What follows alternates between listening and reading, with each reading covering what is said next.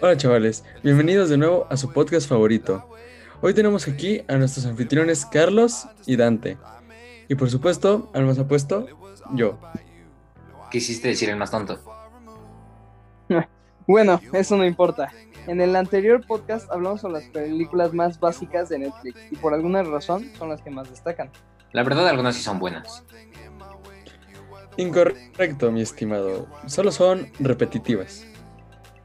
Esta vez hablaremos sobre las menos destacadas y que tienen unos argumentos bastante interesantes. Unas joyas, diría yo. ¿Cómo? Misión Rescate, El Hoyo, Diamantes en Bruto, Bajo Cero, La Vieja Guardia, La Llamada y Código 8. El resumen de Misión Rescate o Extraction, donde lo llamaron en inglés, resulta que Tyler Rake, el protagonista de esta gran historia, interpretado por Chris Hemsworth, es, es parte de un equipo de rescatistas, del cual fue encomendada una misión de rescatar a un niño de un poderoso traficante de drogas. Eh, pero, sin embargo, resultan ser traicionados, así que se ven envueltos en una aventura de salir con vida de la zona. Véanla, es muy buena, las escenas de acción son las mejores. El resumen del hoyo. En esta película, Joren despierta en el hoyo, este lugar al que muchos llegan debido a un crimen y otros como él de forma voluntaria. Es como un edificio donde hay varios niveles, pero Joren pronto descubre que la comida llega en una plataforma que va descendiendo por los niveles y se va acabando porque las personas de arriba son, son este, que tienen mucha hambre y se la acaban toda y no, no comparten. Entonces, pero lo peor es que pasando un mes ellos cambiarán de nivel sin saber si tendrán la suerte de estar arriba o la desgracia de estar hasta abajo. Esto le agrega demasiada tensión a la cinta. Unos se mueren de hambre y hacen hasta canibalismo. Se comen a su compañero de piso. El final es demasiado abstracto y te deja perturbado. Es una película demasiado eh, turbia. Eh, le damos una calificación de 8 de 10. Ok, el resumen de Diamantes en Bruto. Bueno, Adam Sandler, un joyero, hace una apuesta de alto riesgo la cual le puede conducir a una ganancia un poco inesperada. Pero antes debe de lograr que un, un equilibrio entre varias empresas y la familia y sus adversarios. Esta película es bastante interesante, ya que vemos a Sandler actuando de una manera más seria de lo habitual fuera de otras películas a las cuales estamos acostumbrados. Es por eso que le damos una calificación de 8 de 10. El resumen de la vieja guardia. Esta película es demasiado interesante. Se trata de un grupo de inmortales que forman una familia entre ellos mm, mediante que pasa las épocas. Y en esta cinta encuentran una nueva integrante y tratan de matar, matar a las personas que saben su identidad. Esta historia es realmente intensa y entretenida. Sus escenas de acción son demasiado buenas y le damos una calificación de 9 de 10. El resumen de la llamada. Eh, esta película es de los viajes en el tiempo. Si te gusta, deberías de verla demasiado. Eh, están, eh, se trata de que están conectadas por un teléfono dos mujeres en la misma casa, pero con 20 años de diferencia. Una asesinada en serie, una asesina en serie pone el pasado de la otra mujer en riesgo para cambiar su propio destino. Y le damos una calificación de 9 de 10 estrellas.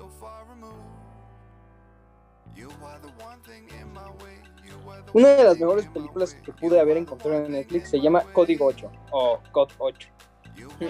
Eh, resulta que trata de, en un mundo donde existen personas con habilidades especiales o superpoderes, resultan ser marginados por la sociedad. Entonces tienen que tener algún tipo de como documento o licencia para usar sus poderes, o de lo contrario, pues eh, son ilegales. Em, el, punto es que estas licencias cuestan mucho. Entonces vemos a nuestro protagonista, el cual eh, se ve envuelto en una serie de tragedias ya que resultó este, ser víctima de que su madre estuviera en peligro de muerte. Desesperado por conseguir el dinero de la operación, este, inicia en un tipo de mafia de narcotraficantes. Es una película bastante buena y la verdad este, tiene una gran crítica social porque fácil podrías cambiar a los a la gente con superpoderes sin licencia como inmigrantes o algo así. En lo que la gente tiene que hacer para sobrevivir. Sin duda, esta película tiene una calificación de 8 de 10. El resumen de Bajo Cero. Martín es el conductor de un furgón policial blindado que traslada a un grupo de presos a la mitad de la noche. De pronto el coche de policía que los escoltaba desaparece y empieza a reinar el caos. Mientras los presos buscan la forma de salir del furgón, alguien allá afuera quiere entrar y llevarse a uno de los reclusos, aunque sus intenciones no sean precisamente liberarlo. Este filme es español y vemos que, que es demasiado interesante y demasiado policial. Eh, este, y le damos una estrella de 8 de 10. Sin duda, estas son eh, de las mejores películas que hay en Netflix y sobre todo muy buenas. Pero tú dime, Dante, ¿cuál crees que sea, según tú, la mejor de todas? La verdad, a mí me gustaron todas demasiado, pero eh, la que más me perturbó y llamó la atención fue la llamada. Me, me, gusta el concepto de entre los viajes en el tiempo y que están conectadas a través de un teléfono en la misma casa 20 años atrás y 20 años adelante. Pero pues aquí podemos ver que los coreanos pueden hacer filmes realmente buenos. Y lo vemos en Parásitos y ahora lo vemos con, con La Llamada. Y yo siento que el futuro de los coreanos en la cinematografía es demasiado comprometedor. ¿Tú qué dices? Pues, ¿sabes? Han sacado películas malas. No sé si te haya gustado el de Estación Zombie. Sí, la verdad. Pero... y dicen que ya sacaron segunda parte, pero no la he visto. Pero bueno, volviendo al tema del top, yo creo que la mejor sería Código 8, porque, no sé, a pesar de que eso de tener superpoderes sea tan anormal o irreal, este, la trama de la historia es muy realista. O sea, te pones a pensar y dices, oye, esto podría pasar en la vida real o esto pasa de, de verdad. ¿Y tú, Pepe? ¿Cuál sería tu top?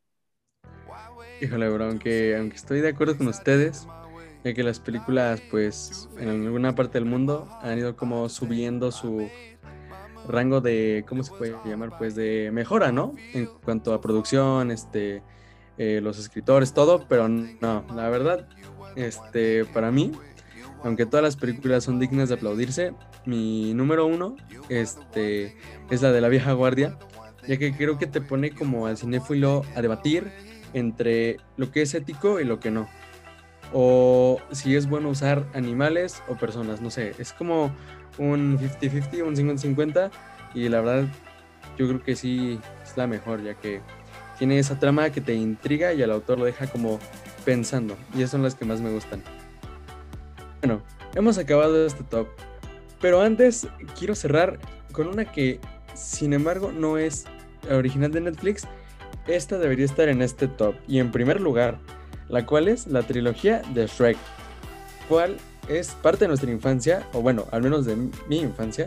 Y yo creo que yo creo que a todo el público le, le, gusta esta película, pues tiene humor, tiene un poco de acción, tiene un poco de drama, tiene de todo. Pero bueno, este, fuera de eso, sí son muy interesantes todas estas y te aconsejamos que las veas con tus amigos para que piensen que eres bueno recomendando filmes o películas. Y así te ganes su amistad, como todo un rockstar. Eh, porque todos sabemos que no todos son tus amigos, no te aprecian, no eres querido, la verdad. Pero bueno, muchas gracias por escucharnos y en este momento le puchamos pausa. Hasta la próxima, chavales.